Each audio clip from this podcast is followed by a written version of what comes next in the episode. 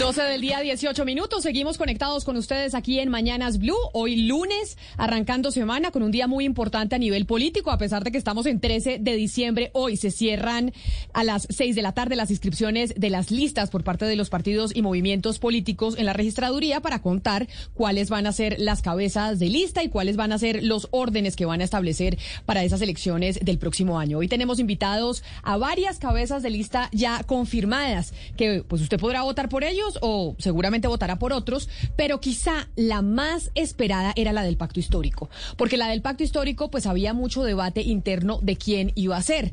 Y pues eh, como se había rumorado, a pesar de que había tenido mucha guerra interna dentro de su propio movimiento, finalmente el pacto histórico tendrá como cabeza de lista al senador Gustavo Bolívar, quien nos acompaña a esta hora y le agradecemos enormemente que nos atienda estos minutos. Senador Bolívar, mil gracias y felicitaciones, bueno, de que le dieron la cabeza de lista a usted del pacto histórico. Bienvenido a Mañanas Blue.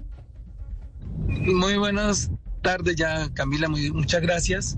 Pues aquí, sí, la verdad es una responsabilidad muy grande estar al frente de la lista que está llamada a ser la más votada de Colombia en las elecciones de 2022 pero vamos a aceptar el reto y esa responsabilidad tan grande. Mire, senador Bolívar, usted ha sido pues el principal escudero de Gustavo Petro durante todo este tiempo y la verdad ha sido un alfil muy fiel del candidato presidencial y uno se pregunta por qué se demoraron tanto en anunciar que usted iba a ser la cabeza. Es que para muchos era evidente que usted era la figura más representativa de cercana a Gustavo Petro y que era usted el que tenía que estar ahí. ¿Por qué le demoraron tanto el anuncio? Hasta ahorita nos acabamos de enterar.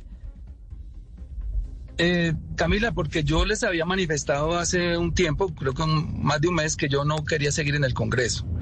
Eh, ustedes saben que tenía problemas económicos, lo fui resolviendo con el, con el paso del tiempo. Hoy, digamos que tengo estabilizado ese tema y entonces ya resolví, yo fui a última hora. Sin embargo, había otros compañeros que estaban aspirando a la cabeza y también lo merecían y podían haber estado ahí, pero digamos el colegio electoral que componen los presidentes de los partidos del pacto histórico decidieron que fuera yo y obviamente pues es un gran honor que recibo con toda la humildad. Entiendo que la principal disputa que tenía usted, senador, o no digo usted directamente, sino con quien estaban en tratando de dirimir quién iba a ser la cabeza de lista era si era usted, el senador Bolívar, o María José Pizarro. María José Pizarro entonces va a entrar de qué puesto en la lista del pacto histórico para aspirar al Senado. Pues mira, es que el, pacto histórico es una cosa que la gente no entiende. Eh, aquí no es que se excluya a las mujeres, lo que pasa es que cada partido tiene unas cuotas dentro de los 20 primeros renglones. En el caso del Polo, ellos tienen unas cuotas que ordenaron de acuerdo a una votación que hicieron el domingo pasado el día de la fecha de la elección de consejos municipales de juventud.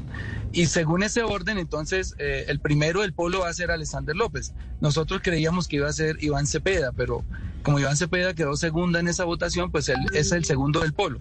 Y como los candidatos no, no, no, van consecutivos, entonces eh, el tercero va a ser un renglón 10 o algo, y Wilson Arias, que es el 14, eh, es, creo que va a ser el renglón 15 es el cuarto del polo. O sea, no es que el pacto histórico lo quiera relegar ni poner allá, sino que simplemente se eran las reglas del juego y cada partido pone sus candidatos y el partido es el que ordena el orden de sus candidatos, no el pacto histórico.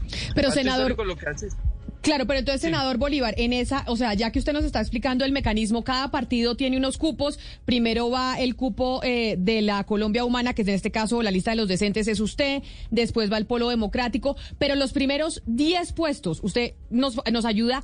¿Quiénes quedaron en esos primeros 10 puestos de la lista del Pacto Histórico que es cerrada y que usted encabeza? Miércoles, me pone en problema porque de pronto me equivoco, pero primero va Gustavo Bolívar, segundo María José Pizarro tercero Iván, Iván, eh, perdón, Alexander López, estoy dando la memoria, sí, señor. va eh, Aida Bella, quinto Roy Barreras, sexto va, Marta Peralta, que es un renglón étnico. Nosotros cada cinco renglones vamos con un renglón étnico, ya sea indígena o de negritudes. Entonces, en este caso va Marta Peralta, que es la presidenta del Partido Maíz. Y en el sexto renglón es ella, el séptimo daría Iván Cepeda, y el octavo, hasta ahí me acuerdo, me disculpan, perdón, sí me acuerdo de otro más. Es, el octavo es Piedad Córdoba, el noveno sí no me acuerdo, y el décimo es Isabel Cristina Zuleta, la, candidata ambientalista de, Ríos Vivos de Antioquia. ¿Ustedes aspiran?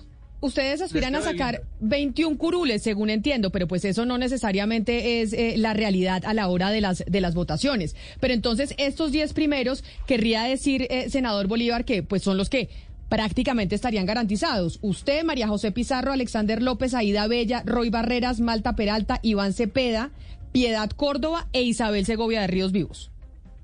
Sí, creo, ya me creo que en el noveno puede ir un ex concejal, porque seguramente va a renunciar, de Medellín, Alex Flores.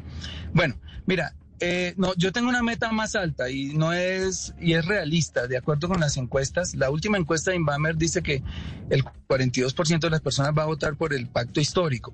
Eso sobre el censo electoral o sobre las personas que votan, que es más o menos la mitad del censo electoral, nos puede acercar a 30 curules. Obviamente no podemos garantizarlas, pero lo que sí estoy seguro es que vamos a recorrer el país tratando de convencer a la gente que el próximo presidente de la República necesita una gobernabilidad, necesitamos hacer unas transformaciones sociales y políticas muy grandes